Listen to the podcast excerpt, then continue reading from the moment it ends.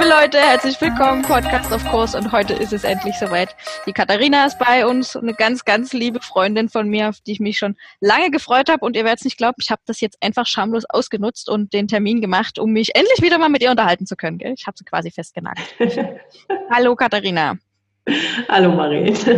So, die Katharina Walter nämlich. Und zwar werden die ganz viele von euch schon kennen. Sie bloggt unter mein geliebtes Kind. Zumindest war das so die erste Adresse, unter der ich dich so abgespeichert hatte im Hinterkopf. Genau. Und dann kam ein ganz großer, ganz erfolgreicher, ähm, viel wellenschlagender Prozess äh, und Kongress, den du gemacht hast. Und zwar hieß der Beziehung Beziehung statt Erziehung.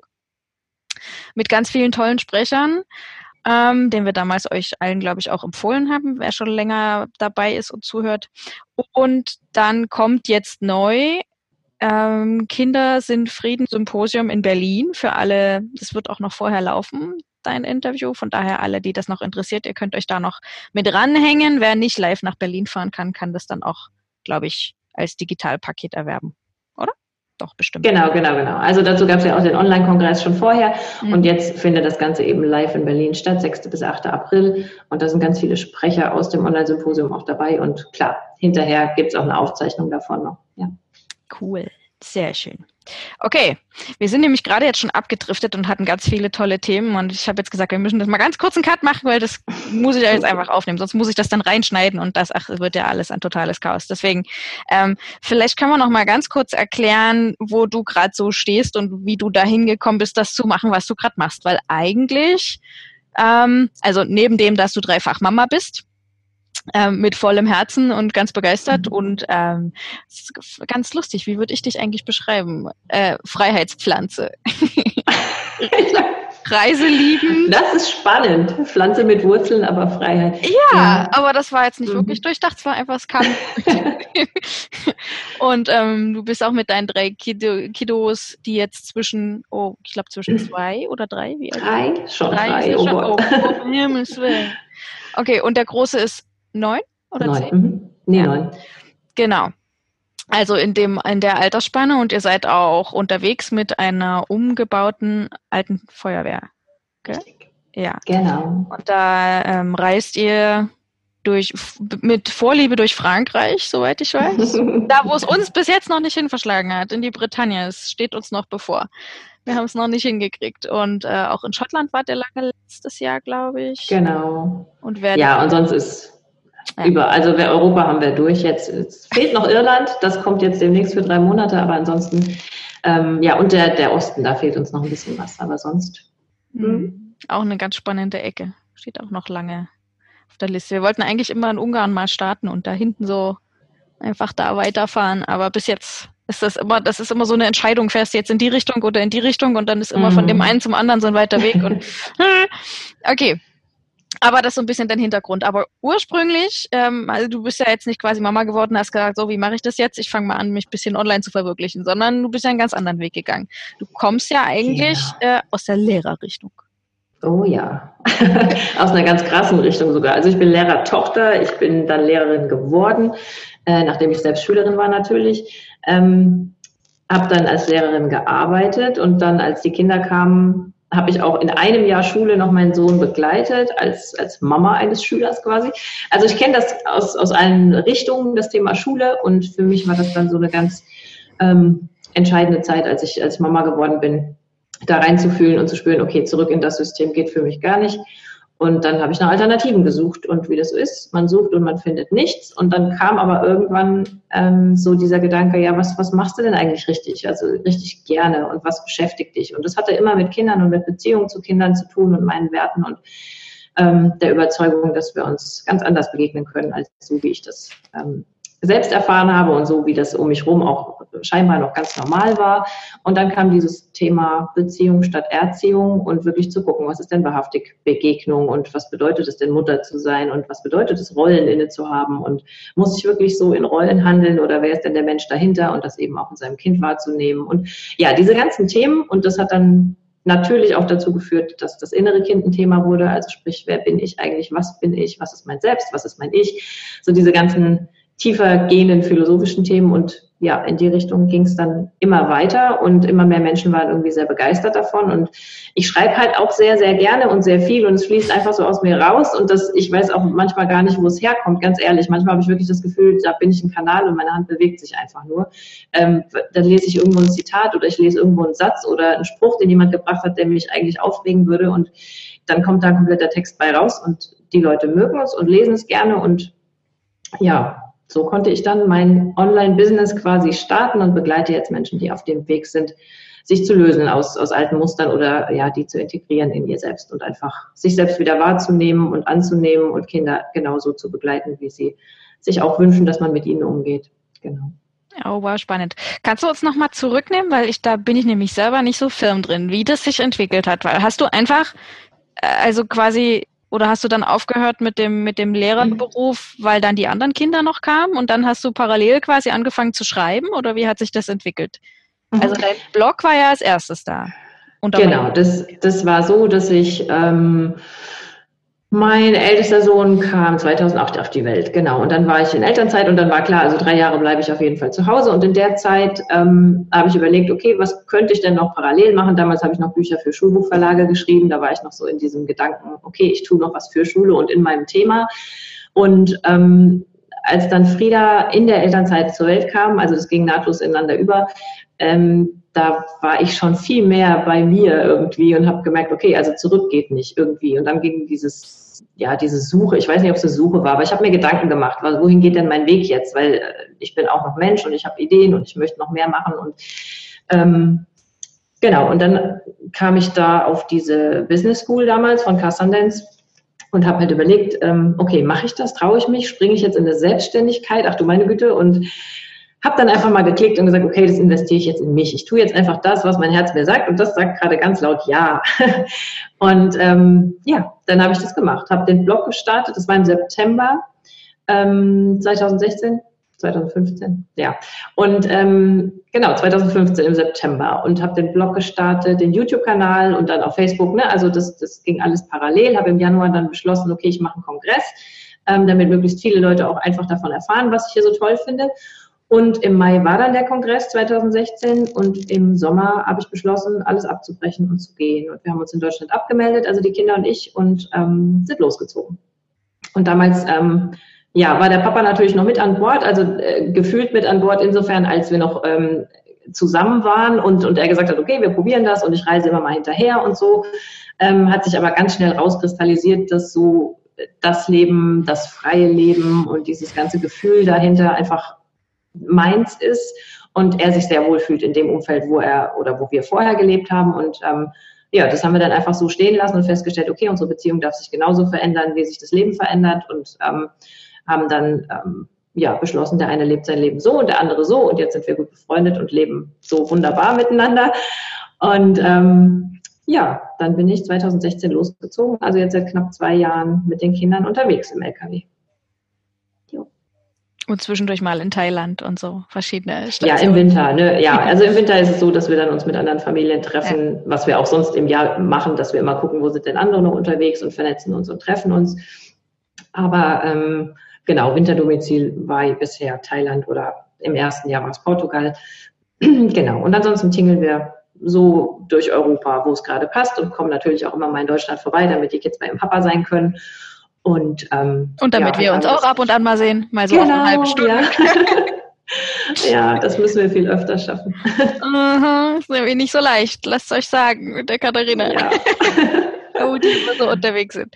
Aber ähm, genau, also es ist schön, das nochmal zusammenzufassen. Ich glaube, du bist mittlerweile für so viele Leute schon ein Begriff und manche kommen vielleicht dann auch, steigen mittendrin ein und verstehen dann überhaupt nicht, ach Gott, wie ist das denn jetzt zustande gekommen?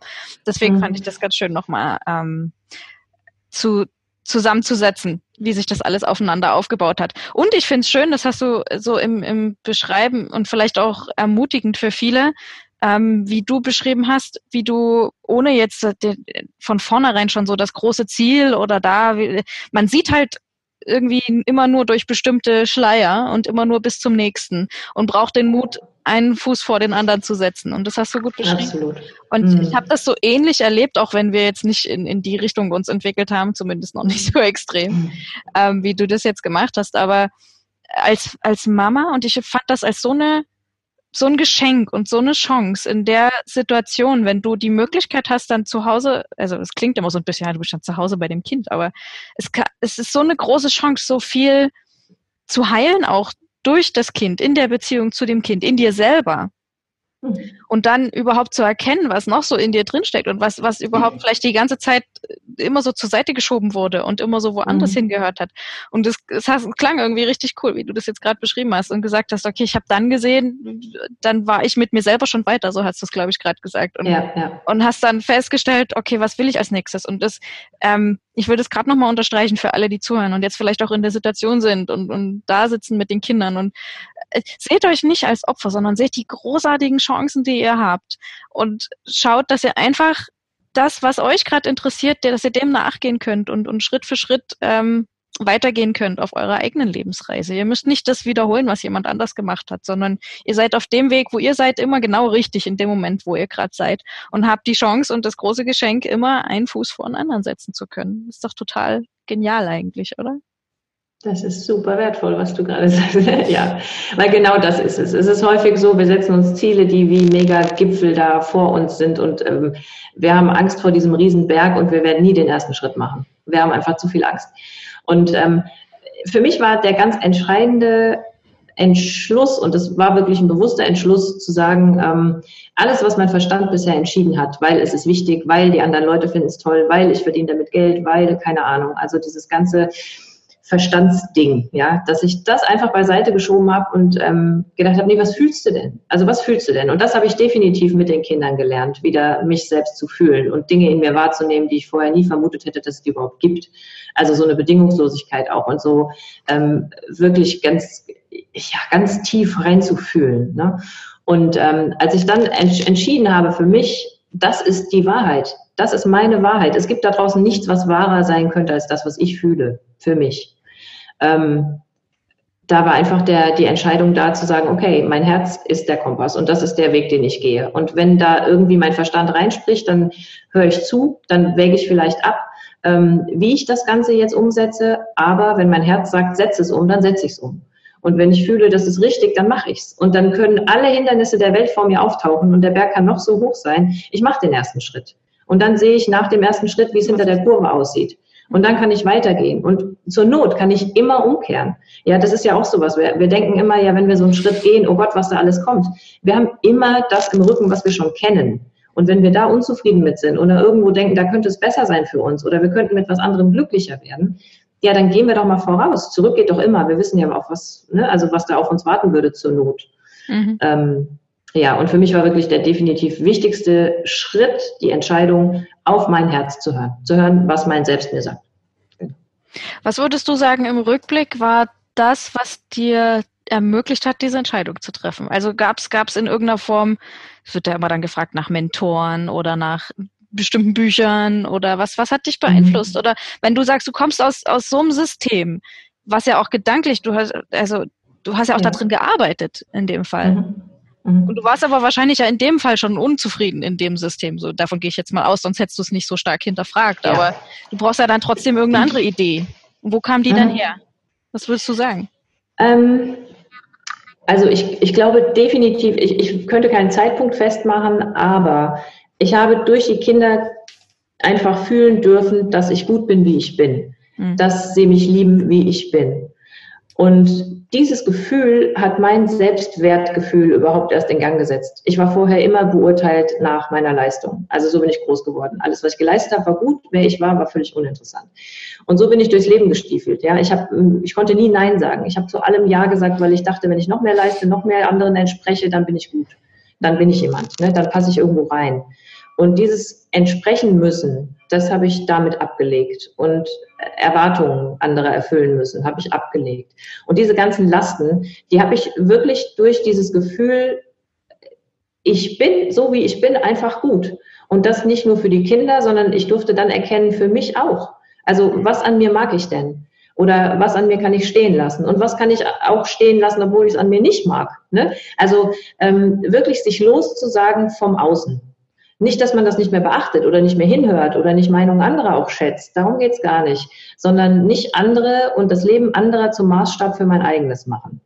Und ich könnte nicht sagen, was den Schalter umgelegt hat. Ich bin ein bisschen so ein ganz oder gar nicht Mensch. Ne? Also entweder ganz mache ich das oder ich mache es halt gar nicht. Und die Entscheidung war nie, ich mache nur zehn Stunden Schule statt volle Stelle, sondern die Entscheidung war, System passt mir nicht, ich lasse es. Ne? Und so war das mit allem bisher, genauso wie ich reise jetzt nicht nur auf Zeit durch die Gegend, weil ich das ganz toll finde und lieber unterwegs sein möchte, sondern ich breche alle Brücken ab und reise komplett. Ähm, hat es mir vielleicht erleichtert, dass ich da so ticke, dass ich das dann einfach so einfach mal umlegen konnte, diesen Schalter. Aber ähm, ja, richtigen Zeitpunkt gab es nicht. Aber es hatte sehr viel damit zu tun, in mich reinzufühlen, mich wahrzunehmen und dann mal Ja zu mir zu sagen. So wie ich vorher Ja zu allem anderen gesagt habe, einfach mhm. zu sagen, nee, jetzt, jetzt sage ich Ja zu mir. Und dann gucke ich mal, was passiert. Es kann nur besser werden. Die Last war irgendwann, die gefühlte Last, zu viel zu ertragen oder das Leben zu fremdbestimmt zu leben, die war irgendwann so groß. Also ich glaube, irgendwann war einfach dieses Gefühl da, ich bin einfach so nicht glücklich, das kann so nicht weitergehen. Also ne, du bist Mitte 30 und pff, nee, du willst es nicht weitermachen, du willst einfach nicht. Also was willst du? Mhm. Du willst dich leben, du willst das leben, was du fühlst. Und dann war die Entscheidung da, einfach mal das zu machen. Okay, also im Prinzip erstmal natürlich vom Innen heraus, aber gab es irgendwas von außen, was dich inspiriert hat dazu? Hast du einen Lebensweg gesehen bei anderen, wo du sagst, ach, es geht ja sogar anders. Also man kann ja eine andere Haltung einnehmen oder man kann ja zu sich sagen, egal wie das für die jeweilige Person aussehen kann in dem Moment. Muss ja nicht direkt mhm. ein Lebensweg sein, aber einfach die Entscheidung zu treffen. Äh, ich glaube in der Tat nicht, nee. Ich habe mich damit sogar am Anfang sehr alleine gefühlt. Also für mich kam diese Entscheidung und dann habe ich erst irgendwie Menschen getroffen oder von anderen gehört, die auch so zu sich stehen oder die auch so ähnliche Wege gegangen sind. Also es war bei mir umgekehrt irgendwie. Ich bin danach, danach irgendwie erst auf diese Leute getroffen. Mhm. Aber ähm, dass man im Außen solche Wege gehen kann, wie ich sie jetzt gehe, da war ne, Carl Sundance einfach für mich der ähm, ja, der inspirierende äh, Familienvater, der das gerockt hat, der das einfach gemacht hat und gesagt hat, geht mit fünf Kindern, mittlerweile sechs Kindern um die Welt, äh, ist super. Also für mich war am Anfang wirklich dieser Wunsch raus, raus. Ne? Also wo ich am Anfang ähm, noch nicht bewusst hatte, okay, das hat gerade ein bisschen was mit Flucht zu tun. Ich wollte erstmal weg und, mhm. und raus. Ne?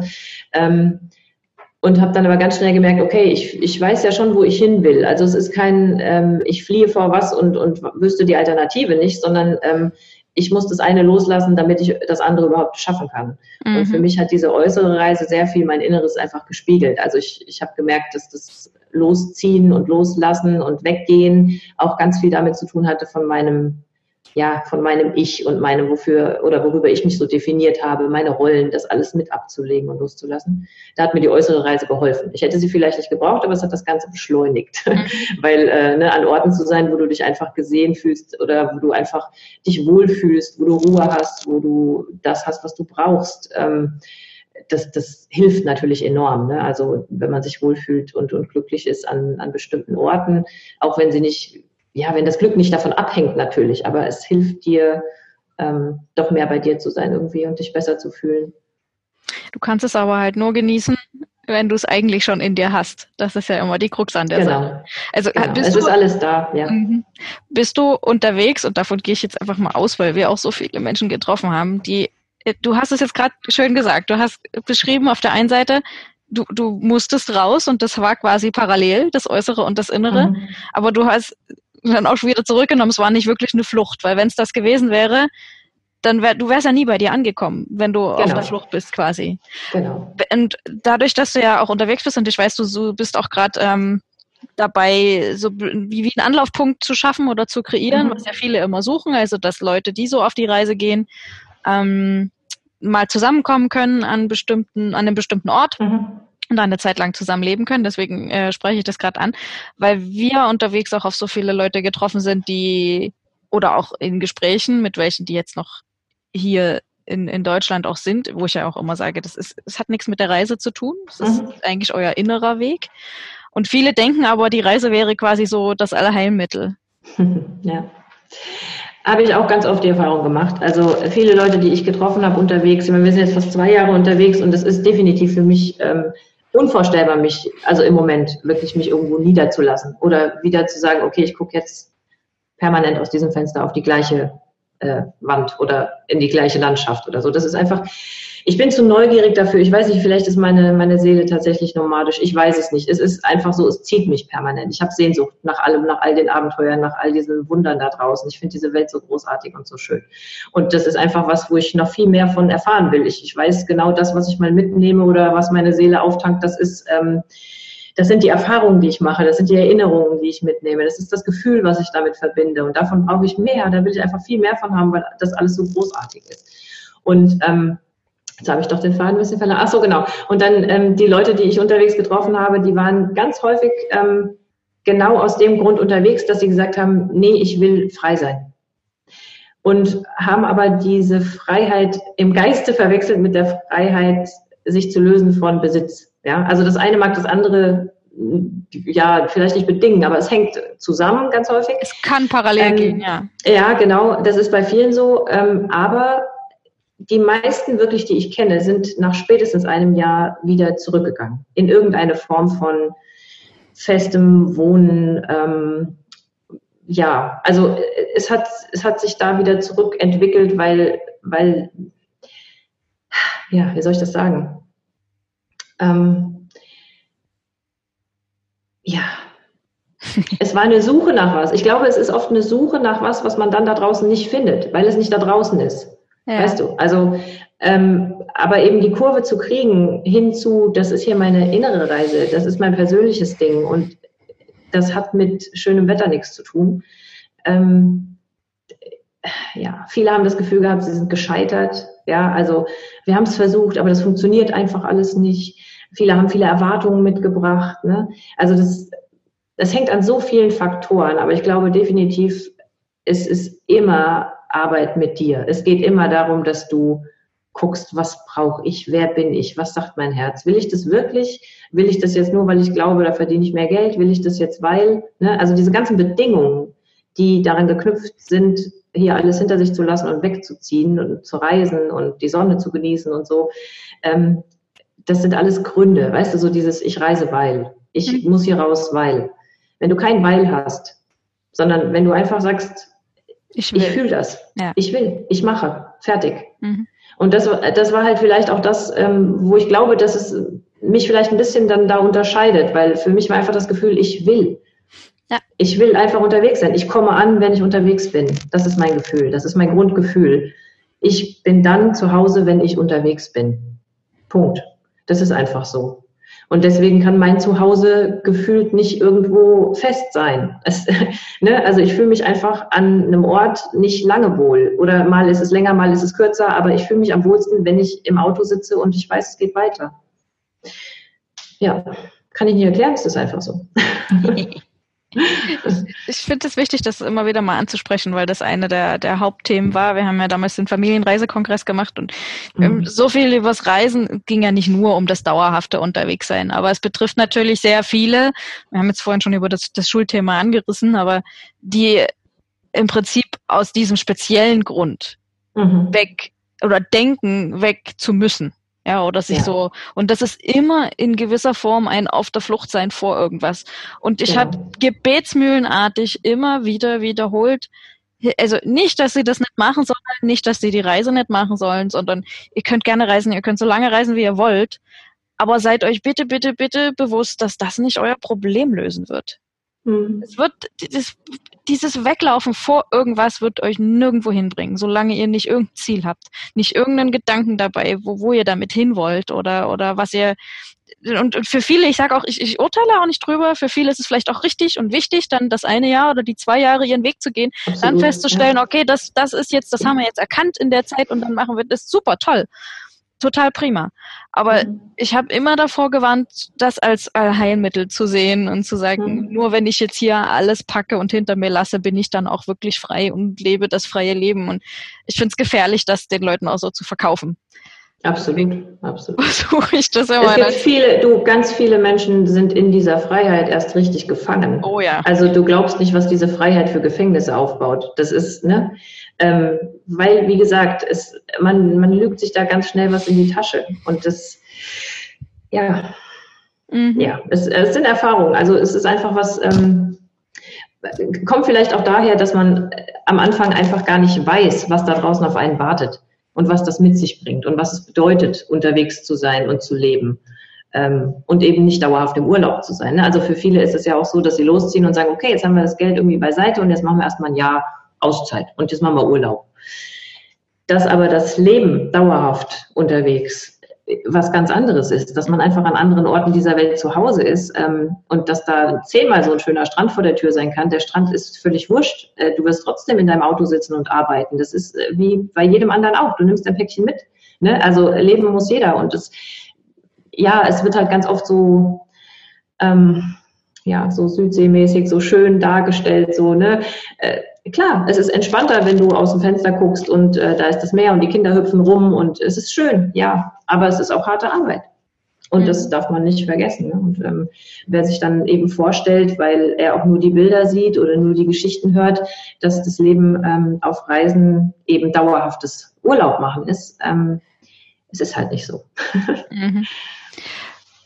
Gut, also das Punkt drunter ist wichtig, dass wir das, dass wir das nochmal unterstrichen haben, finde ich. Gerade wenn ich mit Leuten spreche und ich habe immer gesagt, ich habe ähm, mit, ich weiß nicht wie viel Hunderten von Menschen zu dem Thema gesprochen und ich habe immer gesagt, also ich habe jetzt hier eine Hand und ich kann vielleicht bis drei zählen und es sind drei Leute oder drei Familien, die mir einfallen, denen ich wirklich abnehme, dass das, was du beschrieben hast, dass die das wirklich so leben und dass die mhm. damit wirklich so glücklich und zufrieden sind. Du bist eine der wenigen Ausnahmen. Und es gibt noch zwei mhm. andere, die ich im Kopf habe, aber im Prinzip hat es damit. Und ja. alle anderen ähm, nicht, nicht besser, nicht schlechter, nicht gewertet, sondern ja. einfach nur ähm, finden dann auch ihre eigene Version davon. Und das ist gut so, dass jeder so Absolut. Äh, Absolut. sein eigenes sich aufbauen darf. Ähm, bevor ich jetzt, ich wollte zurück zu dem Schulsystem kommen, mhm. weil das ganz gut dazu passt. Ähm, du hast ja dann quasi, wie finde ich jetzt eine gute Überleitung? ohne die dann schneiden zu müssen. Ähm, einen sehr guten Einblick über verschiedene Stationen quasi. Du hast ja dann auch ganz viele Interviews geführt in dem Rahmen von dem Beziehung statt Erziehung Kongress. Kannst du, bevor wir dann zum, zum, zum, zu deiner Sicht auf, auf das heutige Schulsystem nochmal kommen, weil wir mhm. das vorhin so gut angesprochen hatten, uns kurz zusammenfassen, was quasi so das, das tragende Motto in dem ganzen ersten Kongress war oder dein Gedanke dahinter? Was, was waren so die, die Themen, die du, die, die, die du so in dir hattest, wo du gesagt hast, das ist jetzt einfach so, das will ich gerne teilen, das will, das muss raus? Ähm, ein Satz, Erziehung ist Gewalt. wer versucht, andere Menschen zu formen, ähm, zu verurteilen, zu beurteilen, ihnen sagt, wie das Leben zu funktionieren hat, das nicht ihr eigenes ist, ähm, der übersteigt einfach seine Kompetenzen und seine, ja, es ist einfach ein Machtmissbrauch, es ist, ähm, es ist einfach falsch in meinen Augen. Also es gibt wenig, was ich werten würde, aber Erziehung ist einfach falsch. genau. Ähm, ich glaube, dass kein Mensch, kein Leben ja in irgendeiner Form das Recht hat, jemand anderen nach eigenen Maßstäben zu verändern. Wir sind alle großartig, so wie wir auf die Welt kommen. Wir haben unfassbares Potenzial. Wir haben alles in uns, was wir brauchen. Und Erziehung macht das einfach kaputt. Das heißt, äh, das ist so ein Zerstörungsmechanismus, der dann in Gang gesetzt wird und der einfach all das Großartige kaputt macht, das da hätte werden und wachsen dürfen. Und ähm, mein Gedanke war einfach ein bisschen rauszukristallisieren, wieso ich das so sehe und äh, zu hören, wie andere Menschen das sehen und wie man das auch leben kann. Ähm, weil wir natürlich alle in diesen Mustern, also die meisten, die allermeisten in diesen Mustern groß geworden sind. Wir sind alle erzogen worden und jeder hat so sein Päckchen damit. Und gerade wenn wir dann Kinder haben, merken wir natürlich, wo wir da berührbar sind, wo unser Schmerz ganz tief sitzt und wo wir ähm, Punkte haben, die wir bei uns eben angucken dürfen und dass es nichts bringt, dann ein Kind dafür zu bestrafen, dass es uns da an diesen Punkt gebracht hat, der da in uns jetzt wund ist, ähm, sondern dass es immer darum geht, bei sich selbst zu gucken. Und deswegen ging das dann auch nahtlos über in die innere Kindgeschichte quasi. Mhm. Und Kinder sind Frieden, du bist Frieden, genau. Was dann daraus resultierte. Mhm. Was waren da so für Punkte, die mit, die das bei dir getriggert haben? Immer wenn du sagst, also ich, ich finde, das ist mit jedem Kind, was man gekriegt hat, auch wieder anders. Jedes Kind mhm. hat, hat, so eine eigene, bringt so eine eigene Art mit sich, dass du mit jedem so deine eigene Beziehungsgeschichte auch hast, logischerweise auch, aber auch mit, mit jedem so auf, auf verschiedene Bauebenen quasi, äh, die bei dir selber immer an irgendwelche Punkte stoßen. Nicht mit jedem gleich. Mhm aber jeder so ja. von einer anderen Ecke irgendwie. Ja, es war, es war sehr, sehr unterschiedlich. Ja, also ähm, Also bei Vincent ist es so zum Beispiel, ähm, der, der ist sehr, sehr wie ich. Also von seinem Wesen her, von seiner Art her.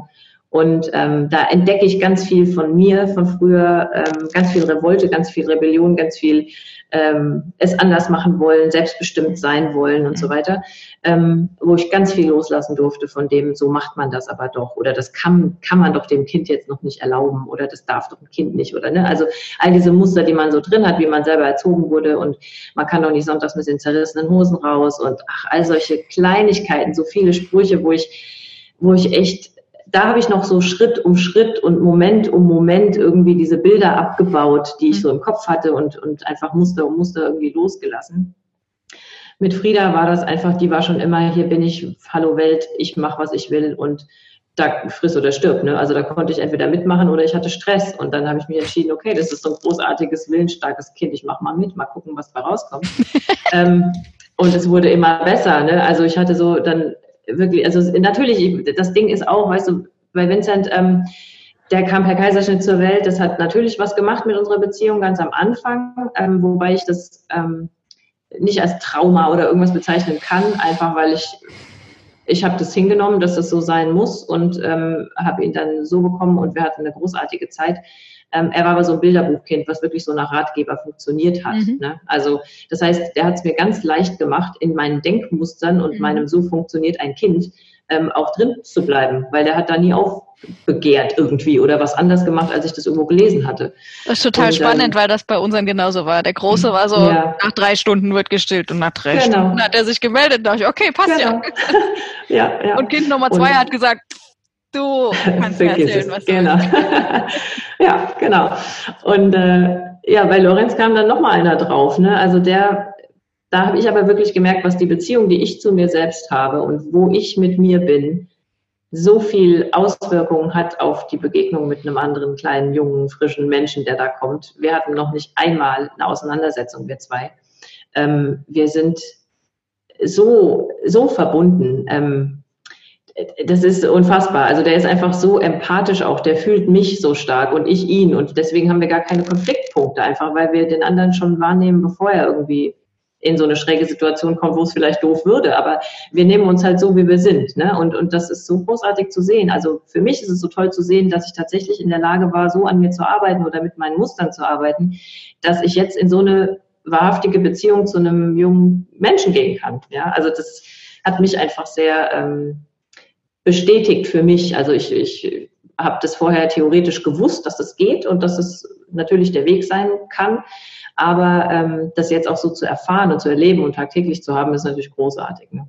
Mhm. Und ähm, bei den Großen, äh, die, die gehen halt jetzt mit ihrer veränderten Mama, das war ja auch äh, Schritt um Schritt und Prozess um Prozess haben die alles mitgekriegt und wie sich da Dinge verändert haben und dass wir mehr über Sachen gesprochen haben und dass dann es nicht mehr hieß, ähm, keine Ahnung, mit dem Essen spielt man nicht oder weiß ich nicht so, ich war keine Ahnung, was für Sprüche, aber so Dinge, die dann einem doch mal rausrutschen, wenn es einen nervt, dass das Kind am Tisch schmatzt, kannst du nicht den Mund zumachen und ne, so irgendwas.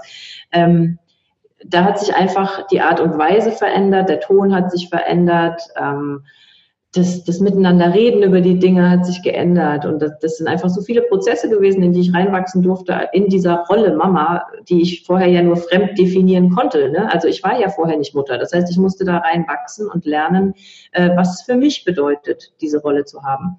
Und ähm, habe mich da eben auch immer weiter rausgelöst aus diesen Fremdvorstellungen und was man so sagt, was es bedeutet, Mutter zu sein. genau. Auch schön cool. Das ist ein schönes Beispiel dafür, dass du auch sagst, man kann die Beziehung quasi, weil viele ja immer fragen, ja, wie verändere ich denn dann irgendwas oder wie komme ich jetzt denn dahin und was gibt's da für Tipps und ähm, wie auch immer. Das ist total schön zu sehen, dass du sagst, eigentlich musst du ja nur, wenn du deinen eigenen Blick veränderst und deine eigene Haltung zu der Sache, dass das andere automatisch ja. reagiert. Also es, ja. es, geht nicht das eine ohne das andere. Und wenn du deine Haltung änderst, muss, also kommt auch was anderes zurück. Es genau. ist ja nicht so, dass du immer nur alleine dastehst. Viele fühlen sich ja da auch sehr in so einer Opferrolle und sagen, ja, wenn ich mich nur mhm. verändere, es ändert sich ja nichts bei dem anderen. Ja, das ist aber Quatsch. Das Absolut. Quatsch. Also das ist, das ist wirklich, das ist so, so wichtig. Ähm, das war auch eine der größten Erfahrungen wirklich, die ich machen durfte. Was du daraus schickst, es kommt zurück. Also das ist definitiv äh, das Gesetz der Anziehung. Es ist einfach so. Ähm, und du kannst im Außen nichts verändern. Weißt du, du kannst nichts und niemanden verändern. Du kannst es versuchen. Kinder werden auch funktionieren, wenn du sie erziehst, ja. Aber was du dann machst, ist nichts anderes, als sie mit dem gleichen Päckchen daraus zu schicken. Und dann haben sie trotzdem irgendwann den Punkt, an den sie kommen, wo sie merken, äh, gut, das bin ich gar nicht. Ne? Und, und das kann man machen. Natürlich, wir haben die Macht, wir sind die Erwachsenen, wir sind stärker und wir haben irgendwie das Sagen, glauben wir. Aber ähm, im Prinzip geht es immer nur darum, in sich selbst der Wandel zu sein. Und alles andere können wir getrost ad acta legen. Und das nimmt uns so einen enormen Druck. Also ich finde, es ist unglaublich entspannend zu wissen, ähm, ich muss da keinen Stress anzetteln. Ich muss nicht versuchen, jemand anderen zu verändern. Ich kann immer sagen, wie ich die Dinge sehe, was ich empfinde, wie ich mich fühle. Ähm, und dann kann ich das bei mir verändern, was mich im Außen vielleicht stört, scheinbar im Außen stört, weil das sind immer Dinge, die bei mir was auslösen. Das ist mein Gefühl. Und ähm, deswegen bin ich der Wandel und Punkt. Und alles, was da draußen kommt oder nicht kommt, das passiert dann so, wie es zu mir passt. Und äh, das, das entspannt. Also es, es nimmt unheimlich den Druck irgendwie auch raus. Ne? Also Erziehen ist unheimlich anstrengend. Permanent irgendwie zu versuchen, jemand anderen zu verändern. Mein Gott. Also ja, das ist einfach anstrengend. Klar hat man dann Stress. Auch mit der Illusion zu leben, es unter Kontrolle zu haben. Ne? Genau. Ja. Das stimmt. Das ist so. Aber es ist wahnsinnig schwer zu vermitteln, weil man ja irgendwie so eine ganz andere ähm, eine eine Wortgruppe dazu, die, die ich immer habe. Das sind so neue Haltungen. Das ist das, was, wir, was ich gerne auch in den Podcast bringen will. Und das ist genau das, was du dazu einnehmen musst, weil wenn du die nicht hast, mhm. wenn du nicht in der Lage bist, deinen eigenen Standpunkt, deine eigene Haltung zu verändern zu der Sache, dann mhm. gehst du immer davon aus, dass erstmal der andere oder die Situation oder irgendwas anders werden muss, um dir dann besser zu ja. passen, um die Situation zu verbessern. Und es funktioniert nicht. Mhm. Nee, es ist dann auch so eine abwartende ne, Opferhaltung, hatten wir eben schon. Äh, klar sind wir so erzogen worden. Ne? Also es hat uns jeder gesagt, ähm, es ist wichtig, dass du anderen entsprichst, dass du Erwartungen erfüllst, dass du gut bist. Dass, ne? Also immer dieser, dieser Blick von außen, der so wichtig ist für dich und dein Leben. Ähm, aber wir dürfen echt dahin kommen, uns da, daraus zu lösen und zu sagen, nein, der einzige Maßstab für mein Leben bin ich und ist mein Glück und ist mein Gefühl und meine Wahrheit. Und es gibt nur diese eine für mich. Und ähm, ich finde es echt wichtig, dann, dann darüber nachzudenken, wie man zu sich selber steht, weil nichts anderes ist das. Also wie wichtig bin ich mir?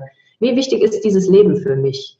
Das, was ich lebe und nicht das, was die anderen leben. Also da habe ich überhaupt nichts drin zu suchen. Da kann ich auch gar nichts dran verändern. Ich kann auch nicht äh, bestimmen, welcher Politiker jetzt keine Ahnung was verbraxt oder nicht. Es geht um mein kleines Leben hier. Und das ist der Bereich, in dem ich was tun kann. Und ähm, ich bin der festen Überzeugung, wenn viel mehr Menschen eine Haltung einnehmen würden, die ja, sie in der Liebe spiegelt, die sie alle sind, ähm, dann würde sich Großartiges verändern können da draußen, weil das alles wirkt. Jeder Einzelne wirkt. Und, und wenn, wenn wir uns bewusst werden, ähm, dass alles in uns möglich ist und dass alles in uns liegt an dem, was wir jetzt so positiv bewerten würden. Ähm, ja, das war auch der Grund damals für meinen Kurs. Ich habe gesagt, du bist Frieden, du bist derjenige, du, das liegt in dir. Mhm. Und finde es in dir, mach dich auf den Weg, dich selbst darin zu heilen, dass du das nicht von dir glauben kannst. Dass du glaubst, du kannst dich nicht lieben. Mit deinen Schatten, mit deinem Licht, mit allem, was da ist. Gehört alles zu dir, ist großartig. Deshalb bist du der, der du bist.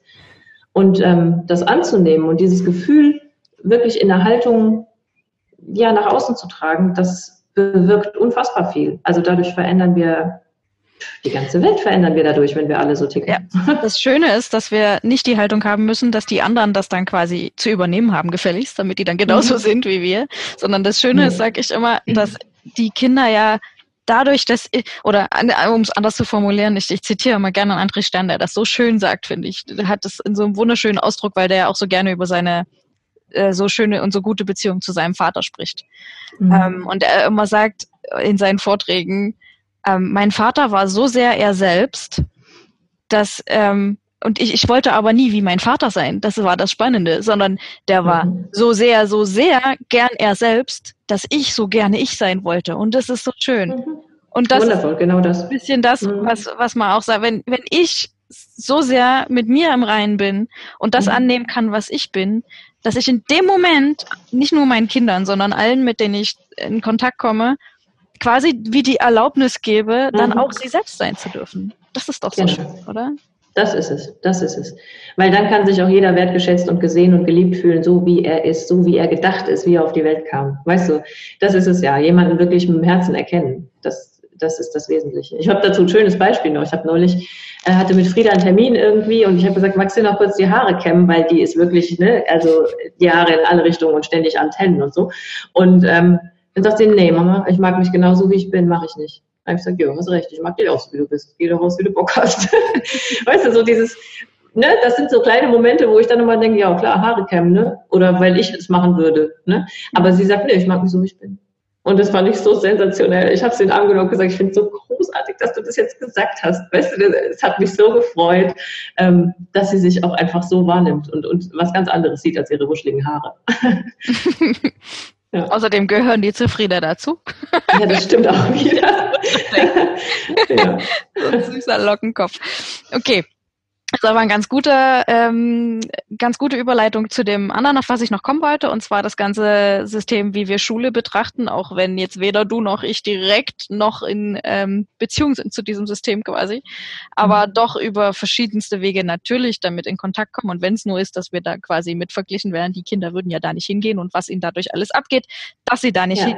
Aber ich glaube, wir waren ja jetzt eigentlich schon komplett bei, weil wir haben vorhin sind wir ausgestiegen, mal gucken, vielleicht schneide ich euch das noch rein, weil wir waren da eigentlich ganz gut im Thema wie wir uns unterhalten haben. Ähm, wie ich habe mir aufgeschrieben als Stichwort Umbruch im System notwendig. Okay, da würden wahrscheinlich jetzt alle unterschreiben. Alle, die zuhören, sagen, okay, jeder hat in irgendeiner Form irgendwas dran auszusetzen, entweder weil das Kind drin drunter leidet oder weil man selber drunter leidet oder weil in irgendeiner Form irgendwas nicht so läuft, wie man sich das eigentlich so ideal vorstellt. Idealvorstellungen sind eh so ein Thema. Das ist natürlich wieder die Frage. Gibt es eine mhm. gute Idealvorstellung von Schule? Ich glaube nämlich nicht, weil die müsste ja für jeden anderen aus, äh, für jeden anders aussehen. Aber genau. ähm, wir sind ja jetzt quasi davon ausgegangen, okay, es muss ja, es, es muss quasi in dir selber passieren. Das heißt, wenn mhm. du in einem System arbeitest, müsste das ja System immanent sein. Das heißt, irgendeiner, mhm. ob jetzt die Schüler, die Lehrer, die Politiker, die Strukturen, die Eltern, irgendeiner in dem System müsste ja quasi in der Lage sein, sich selber so anzunehmen, dass die anderen davon angesteckt werden und inspiriert werden zu sagen, okay, wir, wir, wir können das verändern. Weil das ist ja die, ähm, die größte Aussage in meinen Augen, die auch Gerald Hüther dazu getroffen hat. Ähm, er war in allen Gremien. Er war in den höchsten Gremien, die es gibt dazu. Er hat ja. mit der Bundeskanzlerin gesprochen und seine größte Frustration am Ende war nach, ich weiß nicht, wie lange diese, dieser Ausschuss da tagt oder keine Ahnung, was das für ein Austausch mhm. war, ähm, dass sie ihn quasi zur Seite genommen hat und gesagt hat, aber Herr Hüter, wenn das alles so ist, wie Sie sagen, und ich sage ja immer, die Leute wissen das seit 20 Jahren oder noch länger, dass es diese ganzen Studien gibt und Neurowissenschaft, mhm. wissen wir alles, was passiert. Ähm, und das, was dann von oben dazu kommt, ist, wenn das wirklich so ist, wie Sie das sagen, dann müssten wir ja alles anders machen. Punkt. Mhm. Ende. Ja. Und nichts passiert. Und jeder sagt, ja, es müsste doch aber und es müsste doch aber. Was ist deine Haltung dazu? Ja. Meine Haltung ist im Grunde die, die ich auch im Kleinen gemacht habe, nämlich Verantwortung übernehmen. Ja? die ist nicht gehorsam zu üben, sondern sich wirklich in dieser Verantwortung auch ins Tun zu bewegen. Also aus der Haltung wirklich in die Handlung zu kommen. Und das bedeutet auch, sich zu öffnen, sich anderen Menschen zu öffnen, sich dem Nachbarn zu öffnen, zu sagen, so sehe ich das, siehst du es vielleicht auch so, können wir mal drüber reden. Wir reden zu wenig miteinander. Also es ist zu wenig Zeit in unserem Alltag überhaupt. Ähm, wir tauschen uns ganz wenig aus. Wenn, dann ist das über Facebook, dann liest du mal, wie es dem Nachbarn geht. Aber dass du wirklich mal vis-à-vis -vis und mal mit ihm sprichst und dass man mal sich über wirklich wichtige Themen austauscht, das ist so selten geworden. Und ähm, wenn die Eltern an einer Schule von einer Klasse schon nicht mehr die Namen von den anderen Kindern wissen oder mhm. ne, und, und man dann nur das Kind abliefert und wieder abholt und im Stress ist, wir müssen lernen, uns wieder Zeit zu nehmen für die wesentlichen Dinge. Und das ist definitiv das Leben unserer Kinder und unser Familienleben, was davon ja auch ganz krass beeinflusst ist. Ne? Ähm, es fängt morgens an, dass du das Kind aus dem Bett jagst, obwohl es noch, weißt du, noch müde ist und hast schon morgens Stress und musst zur Arbeit und Kind abgeben und wieder abholen und dann noch gucken, Nachmittagsverabredung, irgendwas. Es ist alles nur ein Gehetze in einem Rädchen, ähm, in einem Hamsterrad irgendwie. Ähm, das kann man mögen, Natürlich, es gibt Menschen, die brauchen genau diesen Rhythmus, die fühlen sich darin gut und das, denen sei das auch gegönnt. Aber es muss eben die Möglichkeit geben, dass man frei wählt. Also ich bin wirklich ähm, entsetzt darüber, dass nicht mehr Menschen auf die Straße gehen für ihr Recht, frei entscheiden zu dürfen. Also das ist so eine Scheindemokratie, das ist so eine Scheinfreiheit, die man hat, ähm, dass man noch eine Stimme abgibt für jemanden. Ne? Also das, ich glaube tatsächlich, es bringt keine Reform und kein nochmal in irgendeinem Ministerium beschlossenes anderes Regelwerk, irgendwas äh, für dieses System. Und ähm, es braucht die Revolution. Also äh, gut, es gibt für Revolution kein, äh, kein Formular, vielleicht findet es deshalb nie statt, aber ich glaube definitiv, es braucht Menschen, die sich zusammentun, die sich vernetzen und wo vielleicht noch ein bisschen fehlt, jetzt in dem Moment, noch ein Mensch, der dazukommen müsste. Ich weiß es nicht, ich glaube dran, sonst würde ich die Arbeit nicht machen, die ich mache. Dass, dass es so weit kommen wird, dass die Leute dafür auf die Straße gehen und für ihr Recht einstehen und für das Recht ihrer Kinder und dass sie vor allen Dingen ihre Kinder darin unterstützen, laut zu werden dass es nicht heißt, na, der musste leider durch. Ja, es tut mir leid, wenn du jetzt keine Lust hast auf, Hausaufgaben, auf Hausaufgaben ähm, musst du trotzdem machen, hat der Lehrer gesagt. Nee, es braucht Eltern, die sagen, ja, verstehe ich auch nicht, was das soll mit den Hausaufgaben, musst du nicht machen, Punkt. Und dann, wenn das viele sagen, dann wird vielleicht das Thema Hausaufgaben irgendwann mal an die große Glocke gehängt. Und dann sagt vielleicht auch der Lehrer, ja stimmt, es macht keinen Sinn, es steht halt so in der Schulordnung. Und dann kann man vielleicht mal drüber reden, ob man diese Schulordnung mal überarbeitet. Und weißt du, es fängt von unten an. Also es muss wirklich jeder seine Verantwortung dafür tragen und seinen Mund aufmachen und dazu stehen, was er davon hält. Und dann kann man darüber sprechen. Und dann kann man sich an einen Tisch setzen und dann ist es nicht so ein Frontendenken und einer gegen den anderen, wie das halt im Moment so ist. Ne? Also entweder sind die Lehrer die Bösen oder die Eltern und ähm, die Schulen sowieso immer irgendwie. Ähm, sondern dann kann man gucken, okay, es bringt nichts gegen was zu sein. Wir müssen einfach gucken, wofür wir sind. Was wollen wir denn? Was wollen wir denn hier erreichen? Wo wollen wir denn hin? Und wir wollen doch glückliche Menschen. Wir wollen freudvolle, glückliche Kinder, die zu erfolgreichen, glücklichen Erwachsenen heranwachsen, die wissen, was sie wollen, die einen Job haben, der, der sie erfüllt. Ja, das können wir nicht erreichen, wenn wir ihnen permanent sagen, was sie müssen, was sie sollen, aber was sie nicht dürfen. Ne? Also das, das kann, kann ja nicht funktionieren. Das setzt ja voraus, dass du die Vision für die Kinder hast, dass die mal ein Leben leben können, was glücklich ist. Aber was ich immer dazu ja. höre, ist ja, ja, die müssen das ja quasi im Kindergarten schon lernen, wie schlimm das alles ist, weil sonst würden sie es ja später ja. gar nicht aushalten. Die sagen, okay, was hast ja. du denn für eine Vision? Also das Leben mhm. will ich ne nicht leben wollen später. Und das muss mein Kind auch schon um Himmels Willen nicht mit drei erleben. Das ist quasi, ähm, ja, es genau. gehört jetzt so dass man das so rumschubst äh, oder nicht, nicht sieht und nicht wahrnimmt, weil das wäre ja später genauso. Was, was mhm. für ein Schmerz steht da dahinter, wenn man sowas sagen ja. muss, oder? Das ist ja. doch extrem. Das ist der, der am meisten gesagtete, gesagteste Satz, glaube ich. Die Kinder müssen doch lernen, dass dann da der Ernst des Lebens kommt. Der Ernst des Lebens, ja, den machen wir uns selber. Also wenn ich den Kindern äh, im Kindergarten, und da ist es halt so, ne, es, es fängt im Kindergarten schon an, dass die Kinder lernen, dass sie sich so und so behaupten müssen, dass sie gegeneinander, dass sie der Bessere sein müssen und so weiter, ähm, weil der Ernst des Lebens sieht nun mal dann so aus. Ne? Da muss man sich behaupten da draußen. Anstatt anstatt wirklich in die Veränderung zu gehen, anstatt zu sagen, nee, steh zu dem, wo du Bock zu hast, was dich glücklich macht und dann veränder die Welt da draußen. Wir, ne, das ist ein unfassbares sich klein machen und sich ducken und sich ergeben in irgendwelche Schicksale, die überhaupt nicht da sind. Ähm, das, das ist unfassbar. Also wir, wir, wir verharren wirklich so in dieser Opferhaltung. Ähm, ich weiß nicht, wie groß der Schmerz noch werden muss. Ich weiß es nicht. Aber wenn es nicht reicht, dass Kinder mit Bauchschmerzen und Erbrechen und Fieber und weiß ich nicht, was für Symptomen aus Schule kommen, dass man sie nicht mehr wiedererkennt und man dann immer noch sagt, äh, das Kind ist schuld, das Kind kann sich nicht anpassen oder die Schule macht Fehler oder weiß ich nicht was, anstatt bei sich selbst zu gucken und zu gucken, wo kann ich denn wo kann ich denn was verändern? Es geht, es kann jeder was verändern. Und ähm, das, das, das fängt im Kleinen an. Jeder fängt im Kleinen an. Also das, ne, wir, wir warten immer darauf, dass jemand kommt, der große Retter, der uns die Liebe schenkt, das Glück schenkt, äh, den Frieden schenkt. Klar, fällt alles vom Himmel. Eben nicht. Es, es kommt immer von unten. Es kann immer nur von innen nach außen wachsen. Und das muss einfach, ich glaube, das muss einfach ankommen. Das muss, weiß ich nicht. Also für mich war der Schmerz jetzt schon groß genug und im Grunde ist ja noch gar nichts passiert. Aber ähm, wenn ich manchmal so höre, was für Geschichten die Leute aus den Schulen erzählen, ähm, es ist kein großes Ding, sich wirklich zu verbünden und zu sagen, nein, wir möchten eine andere Gesellschaft und wir sind Teil dieser Gesellschaft, also fangen wir bei uns an. Und wenn alle Menschen sagen, okay, wir möchten, dass wir Lernorte haben, an die wir alle gerne gehen, und zwar altersgemischt und nach Interessensgebieten und projektorientiert und weiß der Kuckuck mit Materialien, die einfach spannend sind und mit Natur und mit rausgehen und ohne vorgefertigte Ziele. Also das muss man sich auch mal vorstellen. Ja, ich komme hier voll in mein Thema. Ähm, so Rahmenrichtlinien, Lehrpläne, ja, wo schon festgelegt ist, welches Ziel denn zu erreichen sei. Ja, wehe, wenn du drüber hinausschießt. Ja. Werde ich nie vergessen, damals in Musik, ich habe 18 Punkte geschrieben, 15 kannst du schreiben, ne? 18 Punkte. Das war ein netter Lehrer, der mir dazu geschrieben hat, äh, super, drei Punkte mehr, als ich in meinen Konzeptionen stehen hatte. Aber alle anderen, ja, nee, das hast du abgeschrieben, das hast du auswendig gelernt, das hast du irgendwo abgepinnt. Das kann nicht sein, dass du das jetzt kannst und so, ne? Und mehr hier hinschreibst als ich oder so.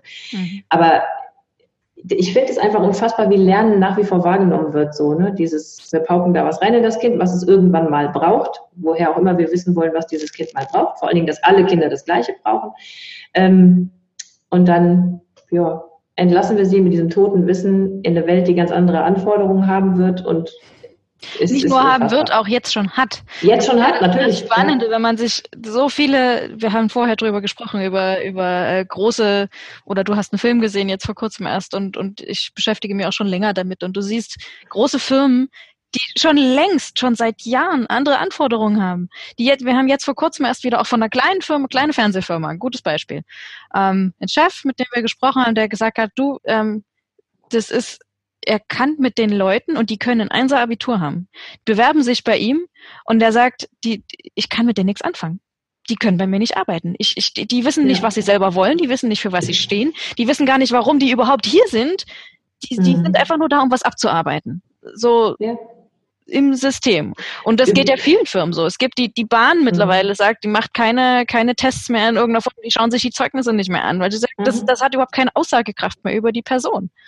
Und ich, ich finde immer noch, die Diskrepanz ist so, ich, oh, Gerhard Hüther hat vor, ich glaube mittlerweile sind es, ich glaube sieben Jahre, er hat damals gesagt, in sechs Jahren spätestens wird sich's gedreht. Er sagt auch nicht Revolution, übrigens finde ich ganz spannend, er sagt, es braucht eine Transformation. Revolution ist nicht ausreichend, weil das sagt wieder, du musst was nur umwandeln und das ist nicht, das, das reicht nicht.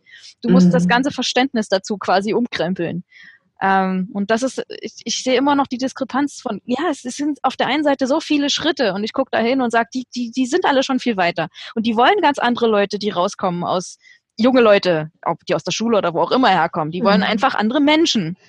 Ne, so aus einem ganz normalen Verständnis raus. Und dann gucke ich in die andere Richtung und sehe die ganzen Leute und sehe diese tollen Kinder und, und, und sehe mit was die zu tun haben den ganzen Tag und in welchem System mhm. die noch leben. Nicht nur, dass die durch unser Schulsystem gehen müssen, sondern auch, dass die noch in Familien leben, die vielleicht anfangen zu hinterfragen, ja, vielleicht ist es so, vielleicht beginnt es da gerade, aber die auch noch so gefangen sind in sich selber, in ihren Vorstellungen, in, aber was passiert denn, wenn mein Kind das nicht schafft? Oder mhm. wenn, äh, keine Ahnung, das alles nicht so ist, wie man, wie das halt jetzt immer war und wie das so schön mhm. strukturiert war und dann gehen die bitte aufs Gymnasium und dann bin ich diese Sorge los, dass aus denen mal nichts wird und Genau, ja. Ah, ich weiß nicht, ich, ich sehe diese, das, diese, das ist, geht irgendwie so wahnsinnig Klar. weit auseinander. Absolut, ja. Was? Ja, es braucht viele. Es braucht viele, die sich dafür stark machen an den unterschiedlichsten Ecken und Enden und äh, bis es in die kleinsten Haushalte irgendwo hingedrungen ist. Ja, es ist ja häufig so, es läuft der Masse nach und solange die Masse immer noch die Mehrheit ist, die es anders macht oder so macht eben, wie es immer war, ähm, wird vielleicht nichts passieren. Aber ich bin guter Dinge, dass der Wandel doch passiert. Also dass irgendwann die die Mehrheit sind, äh, auf die man dann auch schauen kann oder die man dann im Blick haben kann ähm, die mal was Neues versuchen und die vielleicht da den Mensch wieder Mensch sein lassen. Und ähm, das, was du eben gesagt hast über die Unternehmen, das finde ich halt ganz wichtig, weil im Grunde ähm, kommen völlig gelangweilte und nicht orient, also wirklich orientierungslose junge Menschen aus Schule raus, die nicht wissen, was sie wollen und die auch einfach keine Freude haben an irgendwas. Weil alles, was da an Freude und Leidenschaft und Neugierde war, das ist platt gemacht. Und ähm, klar gibt es immer welche, die haben äh, super Lehrkräfte, die haben eine tolle Beziehung hingekriegt und ähm, die haben vielleicht die Lust an bestimmten Fächern äh, behalten, Fächern. Das ist ja auch sowas, ne? Dieses Häppchen lernen und losgelöst aus dem kompletten Gesamtzusammenhang leben. Ähm, und dann kommen die da raus und, und haben einfach überhaupt keinen Bock. Also die wissen gar nicht, worauf sie sich freuen könnten. Da, was, was wartet denn da draußen? Was ist denn das wahre Leben? Ne? Was, was, was ist denn das, was da jetzt passieren könnte? Die haben gar keine Vorstellung davon, auch was sie selbst gestalten könnten. Ähm, Das, und noch viel schlimmer, das, was sie selber beitragen können, weil sie sich selbst. Ja, ja, Selbstwirksamkeit. Genau das. Ja, ich bin wichtig. Ich bin wichtig für die Gemeinschaft. Ich bin wichtig für die Klassengemeinschaft. Ich bin wichtig für die Gesellschaft. Ich kann was bewegen. Ich kann was schaffen. Solange das in Schulen kaputt gemacht wird, und das ist nun mal so, ne, weil es weiß immer einer besser und der bewertet auch noch, wenn du das alles falsch machst und so wie du tickst, ist eh nicht richtig und nicht gut genug. Solange kann sich nichts verändern. Und deswegen ist Schule ein ganz großes Glied, weil alle dahin marschieren. Das ist ein ganz wichtiger Punkt, weil das ist das, wo sich alles sammelt und wo alle Menschen die gleichen Erfahrungen machen müssen. Ähm, da muss was passieren. Ja. Okay. Was sind deine, ich weiß, das ist eigentlich, passt das überhaupt nicht dazu dem Gespräch, was wir geführt haben, aber ich frage dich trotzdem. Hast du, weil die meisten, die uns zuhören, werden ja jetzt doch in irgendeiner Form konkreter mit dem, in, in dem System sein. In mhm. irgendeiner Form. Und es mag bestimmt viele geben, was ich toll fände, die schon den Weg gefunden haben. Ähm, ich, ich will gerne so ein paar Sachen aufzählen, die man jetzt an die Hand geben könnte, wo man sagt, das ist das, das ihr jetzt machen könnt. Das ist das, was, was, was eure, eure konkrete Situation jetzt, wovon kann die profitieren? Ähm, also in jedem Fall würde ich immer sagen, Kommunikation ist das A und O, sowohl zwischen Schule und Elternhaus als auch zwischen Kind und Lehrer und Eltern und ne? Dann finde ich es wichtig, ähm, nie die Schuldfrage zu stellen. Ich finde es wichtig, ähm, immer das Kind in seinem Wert zu bestätigen, den es hat, unabhängig von Leistung, finde ich eins der wichtigsten. Also auf gut Deutsch gesagt, scheiß das auf ist das Wert. Ja. Also was sagt das? Gar nicht sagt das über den Menschen. Wirklich die Rollen ablegen, den Lehrer auch als Mensch sehen. Ja, das, die, die, die fallen ganz oft hinten runter. Kein Mensch sieht das Leid der Lehrer. Ja, die, da, da heißt immer ja, die haben mittags eh frei und alles ist toll und verdienen viel Geld. Es ist ein scheiß Job, ganz ehrlich. Also du erfüllst da Dinge, die du von deiner Haltung her gar nicht machen willst. Bei vielen Kollegen ist es so. Und ähm, hast ein immenses Pensum an Arbeit, an sozialer Arbeit auch zu, zu erledigen. Du hast keine Zeit für die Dinge, die du wirklich machen wollen würdest, die du wirklich auch mit den Kindern machen wollen würdest. Beziehung kannst du nicht aufbauen. Du nimmst das Päckchen immer mit nach Hause. Also es ist ne, nicht umsonst, dass Depression, Burnout, dass, dass die Lehrer die meisten sind, die es erwischt. Ähm, aber Eltern können definitiv einfach ihr Kind bestärken in, in dem Wert, den es hat, unabhängig von Leistung. Das ist das A und O. Und ähm, drüber weggucken, nicht den Dingen mehr Bedeutung schenken, als sie wirklich haben. Ähm, und Austausch, wirklich kommunizieren, sich mit anderen Eltern austauschen, fünf auch mal gerade sein lassen, Spaß haben. Den Kindern auch sagen, wenn sie keinen Bock haben auf Hausaufgaben, das ist in Ordnung. Ich habe auch nicht immer Bock auf Dinge, die ich muss. Ja. Lass das Kind Kind sein. Ja, ist so. Also was soll passieren? Ich denke wirklich immer, was soll denn im schlimmsten Fall passieren? Was, was, ne, warum machen wir das nicht? Das Wichtigste für uns muss doch sein, dass wir wissen, wofür wir das Ganze machen. Und, und wenn ich dann weiß, ich mache das dafür, dass mein Kind ähm, happy ist, dass es glücklich ist, dass es erfüllt ist, dass es weiß, wer es ist, dass es dazu stehen kann, was es für Träume hat. Das ist doch mein Ziel. Also darum bin ich doch in Begleitung, also deswegen mache ich den Job. ne? Und ähm, wenn ich das alles über den Haufen schmeiße, also wie definiere ich dann meine Mutterrolle oder meine, meine Elternrolle oder meine Rolle als Mensch, der einen anderen Mensch begleitet? Also ich weiß nicht, wenn ich meine ganzen Werte insofern ja dann über Bord schmeißen muss, meine Haltung einfach nicht, nicht, nicht lebe oder das Kind darin nicht mehr weiter trage, nur weil es jetzt sechs Jahre alt ist und in die Schule muss, oh, das muss doch an einem knabbern. Also, ne, das nagt doch. Und das ist, glaube ich, auch dann, weshalb Eltern dann sehr unzufrieden sind und auch immer mehr sich selbst anzweifeln und ich mache alles falsch. Und viele Eltern stellen sich selbst in Frage und müssen sich einfach nur mal positionieren für ihre Haltung. Dann mhm. wäre das meiste, glaube ich, schon gegessen.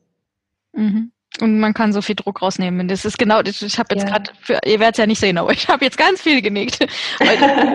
es ist ein, ein, eine Grundaussage, die ich auch in so gut wie jedem Gespräch, du kannst warten, bis es darauf kommt, wo ich dann immer nur sage, pass auf, ich kann eure Situation in dem konkreten Fall jetzt nicht verändern. Es kann nicht jeder sagen, ich, ich lasse jetzt alles hinter mir und entweder reise, was weiß ich, gibt oder ziehe in ein anderes Land oder gebe dem Kind andere Möglichkeiten. Die, die, es sind ja wirklich immer Gespräche, wo du dastehst und in die pure pure Verzweiflung guckst. Mhm. In, nicht, nicht komplett übers Leben, aber ganz oft in, in konkreten Situationen oder über irgendwelche Dinge, die ausgesprochen werden über einem Kind, dass es schlecht wäre. Also in irgendeiner Form wurde der Wert ähm, total an die Wand gefahren, ja. Mhm. Wo ich sage, also erstmal, das ist sowas wie Körperverletzung in meinen Augen, ja. Es ist nett, ja. in irgendeiner Form anders zu bewerten. So ein Untergraben von der Person ist ich, ich, ich kann es so nicht stehen lassen. Und ganz oft ist das schon hilfreich für alle anderen, wenn du das Gespräch mhm. führst ähm, weil sie sich dann plötzlich gesehen fühlen und, und ihr Gefühl bestätigt kriegen, weil sie haben ja in dem Moment schon so, das ist irgendwie nicht richtig, wie das gerade läuft. Und das mhm. andere ist das, was du gerade gesagt hast, mit dem, ich sag, das, was du jetzt machen kannst, und das ist überhaupt nicht schwer. Weil dein Kind, wenn die Beziehung normal ist und nicht in irgendeiner Form jetzt beeinträchtigt, was jetzt ja. andere Gespräche erfordern würde, ist, dass dein Kind dir erstmal vertraut und zu dir guckt, mhm immer zuerst zu dir guckt, ob du das jetzt genauso siehst.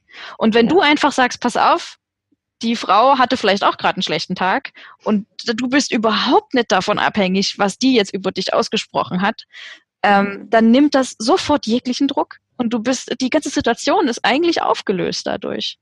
Ja. Außer es passiert wichtig. natürlich ständig, ne? Dann muss man damit arbeiten und dann muss man natürlich auch in, ja. was du gerade sagtest, ne, in Kommunikation und in Gespräche gehen und vielleicht auch zu der Person dann sagen, also Moment mal, ich möchte nicht, dass so, dass so mit dem Kind umgegangen wird oder wie die Dinge halt gelöst werden. Aber grundsätzlich ist das für die Kinder so eine extrem wichtige Sache.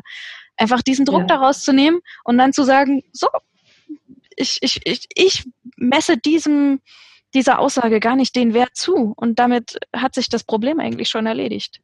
Absolut.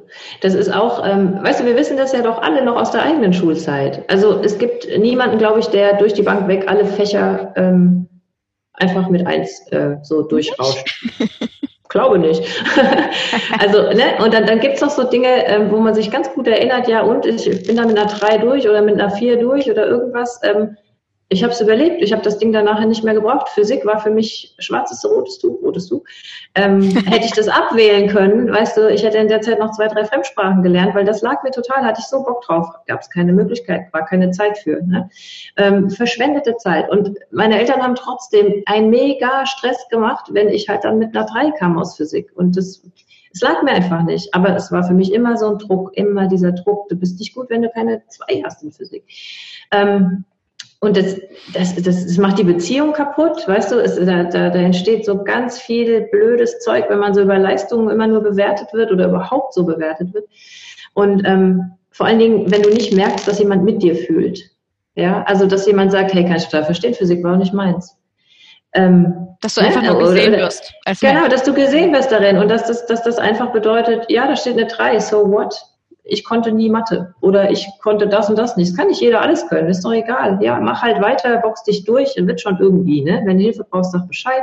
Oder wenn du Lust hast, da irgendwie was dran zu machen, sag Bescheid, ich bin da, ich helfe dir, wie auch immer. Es gibt Möglichkeiten, darüber zu reden, ohne zu sagen, du bist total scheiße, weil du das jetzt nicht kannst. Mhm. Es kann nicht jeder alles. Also das, ich finde es auch so absurd, wirklich die Erwartung zu haben, alle Menschen müssen in allen Bereichen, die man in Fächer aufgegliedert hat, ähm, alles perfekt beherrschen. Und nur dann sind sie Einserkandidaten und dürfen daraus in die Welt und die ganz tollen Jobs machen. Ähm, ich, also ich wirklich, es entzieht sich mir jeder, jedes Verstehen, Verständnisses, dass das tatsächlich jemand glauben kann, dass das gut ist. Ich, ja. Es entzieht sich auch jeder wissenschaftlichen Studie, aber gut. Ja, das kommt noch dazu. Aber, und das ist auch der Punkt, das ist ja nur wirklich der Punkt, es liegt halt immer, es hängt am Geld. Ja? Also Menschen, die, ne, wissen wir nicht erst seit Gerhard Hüther, Menschen, die aus der Schule kämen und wüssten, was sie wollten und klare Vorstellungen hätten und kreativ und gestalterisch tätig wären, die würden den ganzen Mist, den die Medien erzählen, nicht glauben. Die würden auch den ganzen Krempel, den man ihnen verkaufen will, den der Mensch so braucht, nicht mehr kaufen. Das heißt, die Wirtschaft hätte ein Problem. Und das ist natürlich was, wo Politik hinterher ist und sagt, nee, es geht ums Geld und wir brauchen Menschen, die kaufen. Wir brauchen Konsumenten, wir brauchen Menschen, die wir klein halten können, die Opfer sind und deswegen wird sich auch in Schule von oben nichts ändern. Das stimmt. Das ist äh, die, die, die Herleitung passt natürlich zueinander und das ist ein, ich würde es aber gar nicht mal immer nur den Menschen in die Schuhe schieben, sondern es ist halt ein System, was sich selbst erhalten will. Logischerweise. Ja. Weil es hat ja jeder einen Vorteil von. Und keiner, also soweit sehe ich jetzt einfach mal das Gute im Menschen. Es mag schwarze Schafe und Ausnahmen geben, aber setzt sich mhm. jetzt hin.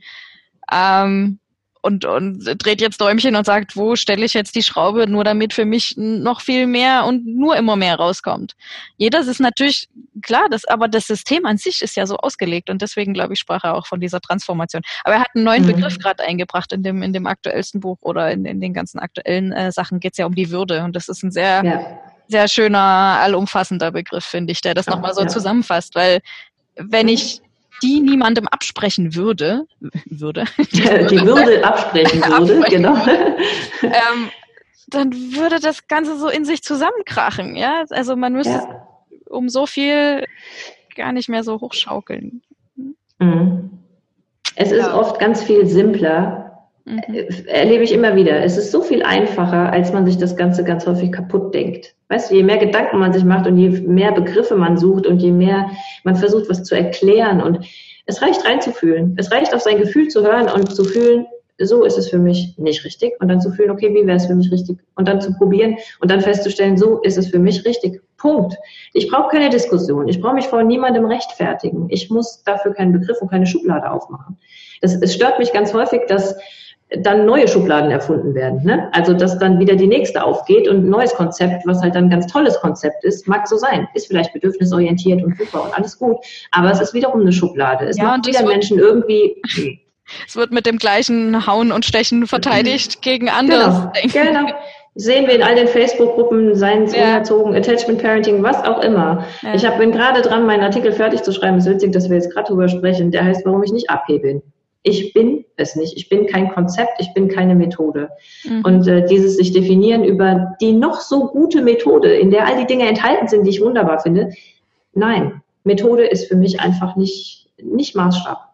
Mhm. Das funktioniert ja, aber es ist natürlich auch für viele schwierig, weil sie dann wieder sagen, dann habe ich ja nichts, was mir Sicherheit gibt, ja?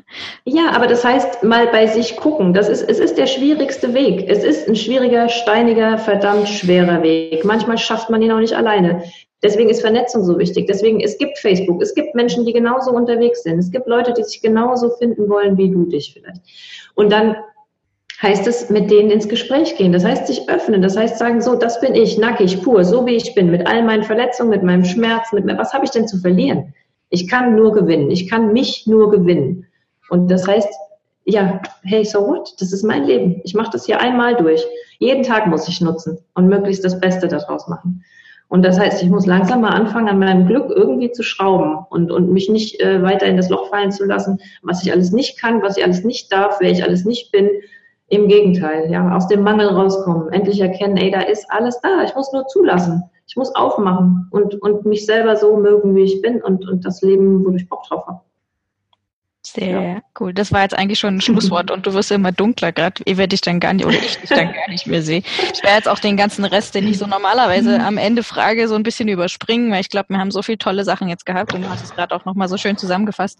Ähm, ich würde dich, oder nee, bevor ich das mache, ähm, hast du eine Seite oder äh, einen Kurs, ein irgendwas, wo du jetzt Leute hinschicken würdest, die dich gehört haben und da noch ein bisschen mehr von haben wollen? Oder wo, wo kann man dich antreffen im Netz? Also, genau, also man findet alles, alle Angebote und auch die Kongresse und alles bei Mein Geliebtes Kind. Also www.meingeliebteskind.com und ähm, die Kurse, also der, der mir jetzt besonders einfach am Herzen liegt, weil er jetzt aktuell auch aus dieser Thematik heraus entstanden ist, ist Kinder begleiten, Mensch bleiben.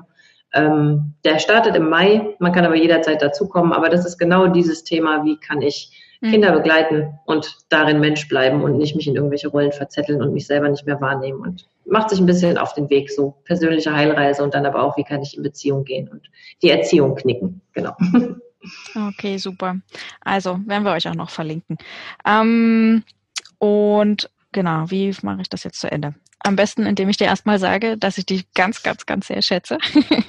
dass ich das ganz, ganz toll finde. Zum einen, dass du dir Zeit genommen hast, weil ich weiß, du hast jetzt noch wahnsinnig viel andere Sachen zu tun und Organisation und Berlin kommt auf dich zu.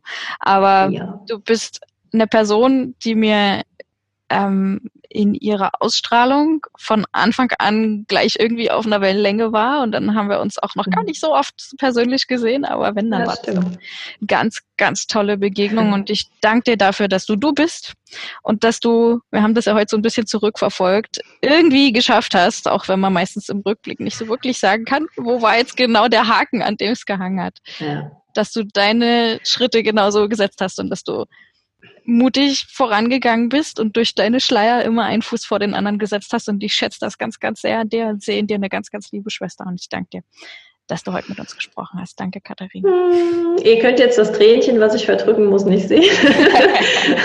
Aber ich sag dir auch einfach, dass ich dich liebe von Herzen. Und da ist alles drin enthalten, was ich sagen möchte. ja, danke.